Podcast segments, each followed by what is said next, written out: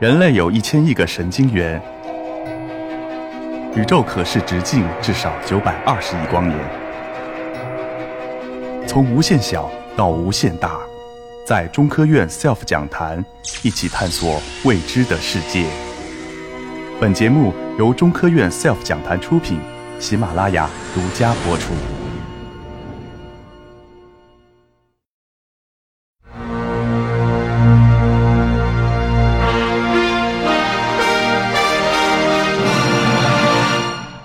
非常感谢大家。那么刚才啊，我们听到了五个非常高端的报告，是吧？嗯，上可以说是上天入地。那么现在，嗯，是时候认为让让我们把这个目光啊转向我们关注的世俗领域了。那么我呢，今天主要给大家介绍一种我们随时随地几乎是都可以看到的这样一种生物，那就是呃蚂蚁，尤其是蚂蚁上树背后涉及到哪些？江湖恩怨、爱恨情仇，是吧？我给大家做一下呃介绍。那么为什么要讲蚂蚁呢？因为蚂蚁可以讲是这个地球上最为成功的昆虫类型啊，它被称为呢是掌控世界的小东西。那么为什么这么讲呢？比如说蚂蚁啊，它大概起源于距今1.2亿年前，也就是说，它曾经和恐龙在一个世界上生活过。但是呢，恐龙到现在已经没有了，灭绝了。蚂蚁呢，依然是玩的挺溜。从这个层面上讲，蚂蚁它比恐龙的恐龙的这个适应能力要强多了。另外呢，蚂蚁不但它的历史悠久呀，它的这个姐妹也很多啊。那么蚂蚁啊，它的物种数虽然不算很多，大概占所有昆虫的物种数的只有百分之零点二，小于百分之零点二。但是呢，它的生物量。也就是它的重量却占整个昆虫的三分之一。那么，如果大家对这个数字觉得没有什么概念的话，那么下面这个数字啊就比较惊人了。呃，我想问一下大家，你觉得全世界的蚂蚁加起来大概有多重呢？据科学家推算，全世界蚂蚁加起来它的重量大概跟我们全世界所有的人口加起来重量差不多。那么，甚至有科学家认为呢，蚂蚁的重量还要更重。甚至有可能是我们所有人口重量的五倍，啊，所以说蚂蚁啊，它是非常成功的一种社会性昆虫。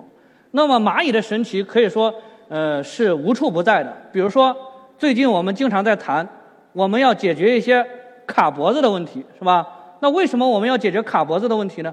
因为我们的脖子是非常柔软的，非常怕卡。一旦脖子被卡住，那后果非常严重。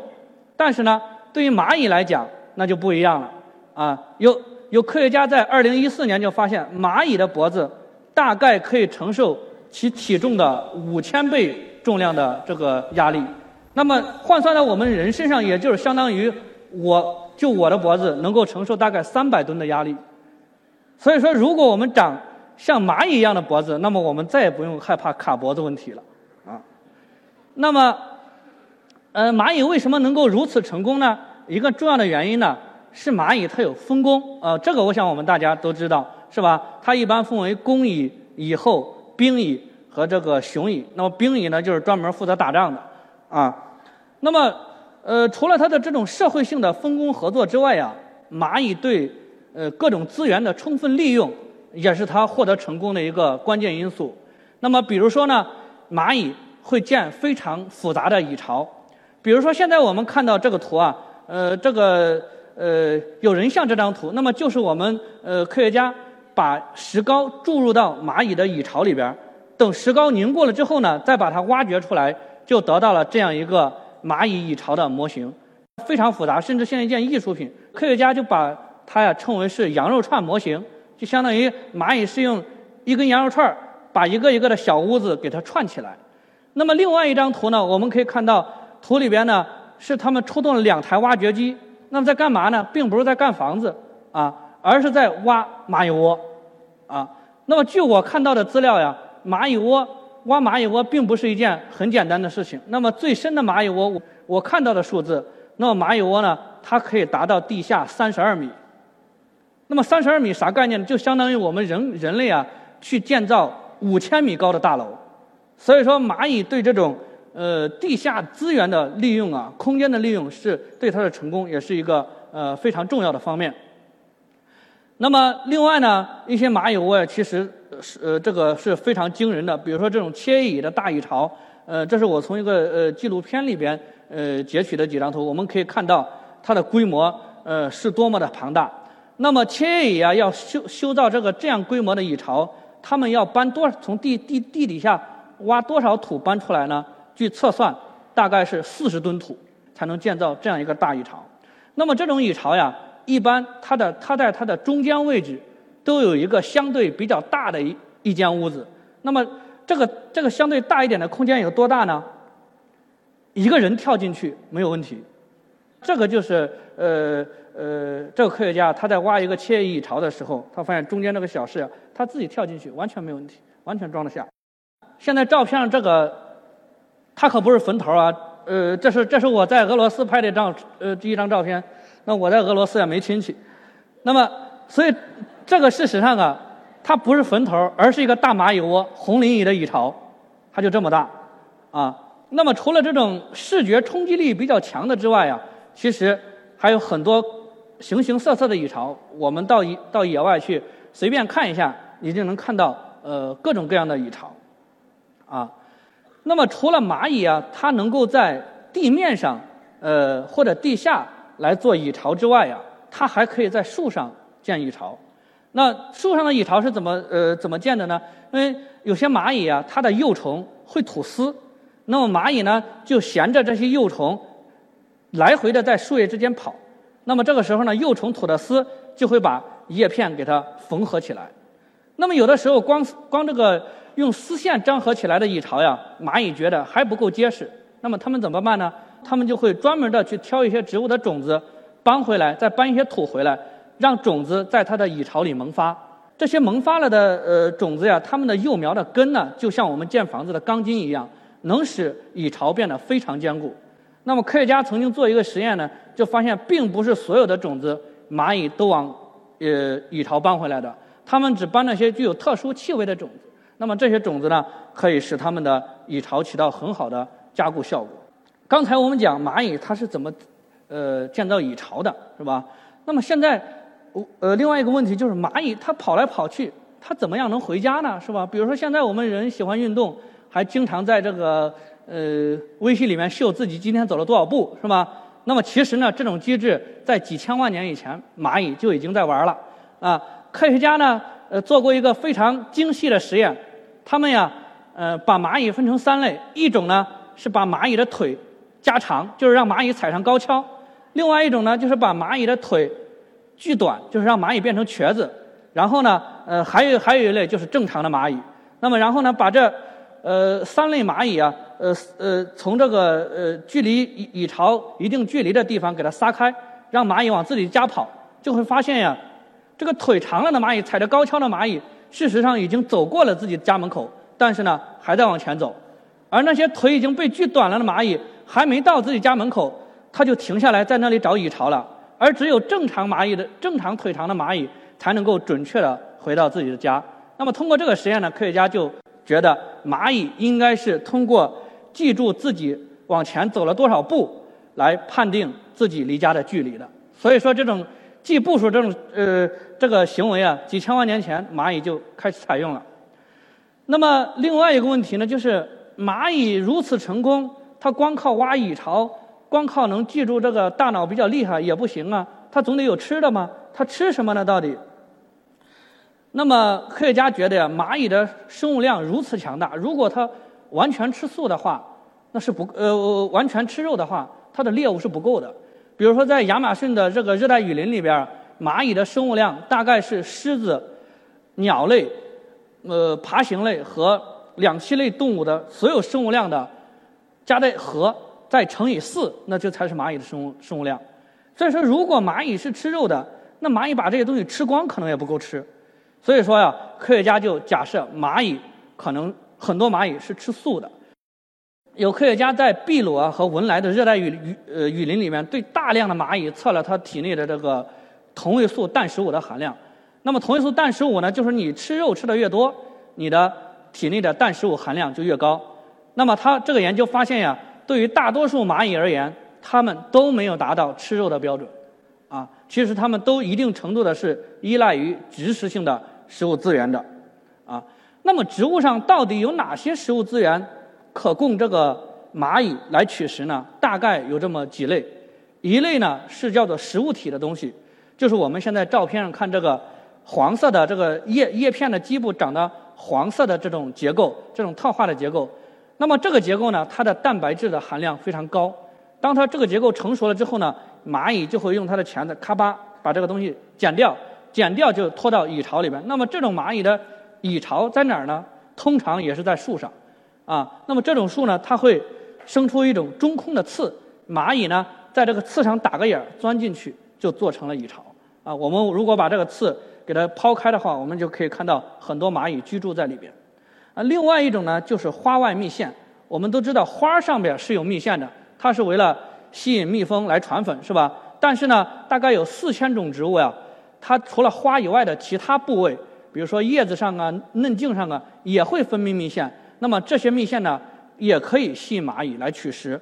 另外呢，还有如果植物受到了其他植食性昆虫的伤害，那么这它呢会分泌一些这个。针叶，那么蚂蚁呢也会是以这些枝叶为食，啊，除了植物直接给蚂蚁提供的食物之外啊，呃，蚂蚁还可以通过自己养蚜虫来从植植植物里面获取营养。那么蚜虫呢，它是通过刺吸植物韧皮部的汁液来获取养分的，因为植物韧皮部的汁液它的养分含量很低，蚜虫呢只有大量的取食，然后大量的排出来，才能够满足自己体内的需求。蚂蚁吃什么呢？就吃蚜虫的粪便，啊，那么我们可以看到，呃，这张照片啊，是一种叫做利大牙的蚜虫。你看，我们通常说吃人嘴短，但是这个利大牙吃了别人的东西，嘴也不短。你看它的嘴大概是体长的四五倍，啊，那么这种蚜虫呢，它的特点在于，它自己几乎完全丧失了运动能力，天天就靠着蚂蚁把它搬搬过来搬过去去刺吸植物。那么蚂蚁呢，就吃它排的粪便，啊。那么蚂蚁呢？它看蚜虫啊，其实是非常尽职尽责的。比如说，呃，这个右边这个图里边，当蚂蚁发现它放养的蚜虫有的蚜虫已经这个发霉了、生病了，那么呢，它就会会把这个蚜虫啊给它衔走，搬到一边去，去相当于我们人人类进行把病人进行隔离治疗啊，不让它感染其他的蚜虫啊。那么，呃，既然呢有大量的蚂蚁啊，它是吃素的，那么它吃素会不会对植物带来不利的影响呢？现在呀，有大量的研究发现，其实蚂蚁和植物之间呢是一种互利的关系。也就是说，蚂蚁吃素并不会对植物带来不良影响。为什么呢？因为蚂蚁啊，它在树上跑来跑去的时候，会把一些会把一些这个植食性昆虫啊给它搬走或者吃掉。那么今年的一项研究表明呢，蚂蚁在树上跑的时候呀。它甚至能感受到风吹着植物动和羊吃吃植物的叶子的时候造成的震动的区别。那么，只有在羊吃植物造成的震动的时候呢，蚂蚁才会从蚁巢里边倾巢而出来攻击这个羊。那么，如果你刮风的话，它会躲在屋里边不动。所以说，它能感受到这种呃震动的差别，进而呢对植物起到非常强的保护作用。那么，这种保护作用啊，事实上并不。